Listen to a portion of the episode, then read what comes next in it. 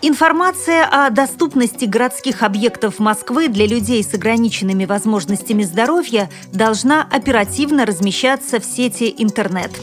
Культура, память, человечество. Благотворительная акция с таким названием прошла в Смоленске.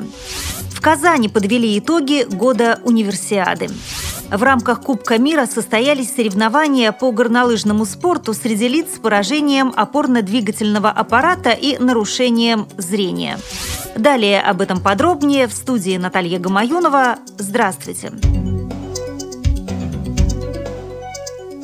Информация о доступности городских объектов Москвы для людей с ограниченными возможностями здоровья должна оперативно размещаться в сети интернет. Этой теме будет посвящен семинар «Доступный город», который пройдет в составе второго международного форума «Интеграция геопространства. Будущее информационных технологий» 23-25 апреля. В ходе семинара будут обсуждаться геоинформационные веб-предложения, предоставляющие информацию о доступности объектов городской инфраструктуры для маломобильных граждан.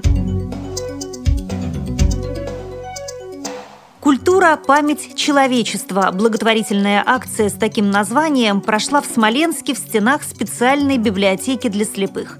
Преподаватели и студенты музыкального училища поздравили с открытием Года культуры людей с ограниченными возможностями здоровья.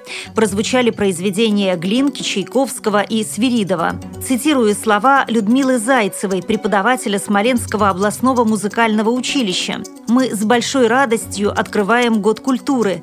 Благодаря таким мероприятиям, благодаря объявленному году культуры, теперь на самом высоком уровне понимают, что значит культура для государства, какая ее задача и какая у нее роль.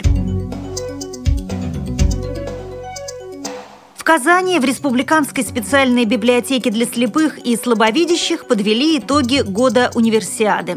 В библиотеке велась активная работа по популяризации идей спорта среди инвалидов по зрению, привлечению их к здоровому образу жизни и активным занятиям физкультурой. По итогам года универсиады методическим отделом библиотеки подготовлен обзор «Универсиада-2013» в истории библиотеки слепых.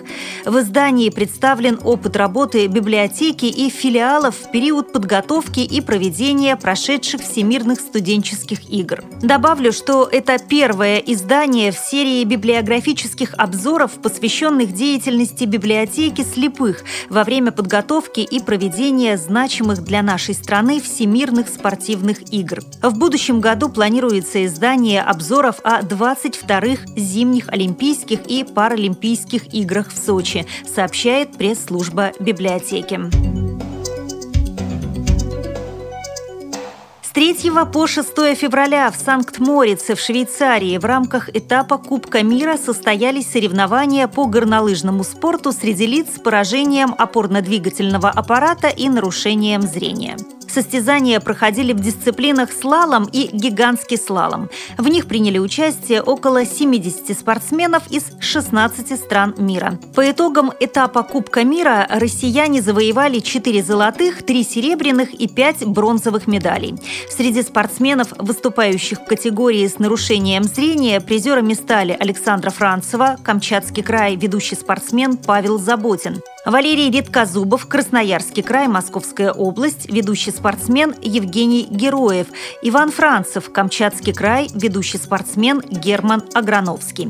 Добавлю, что 24-27 февраля сборная команда России по горнолыжному спорту среди лиц с поражением опорно-двигательного аппарата и нарушением зрения примет участие в финальном этапе Кубка мира в Италии.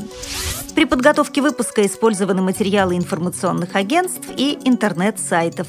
Мы будем рады рассказать о новостях вашего региона. Пишите нам по адресу новости собака ру. Всего доброго и до встречи!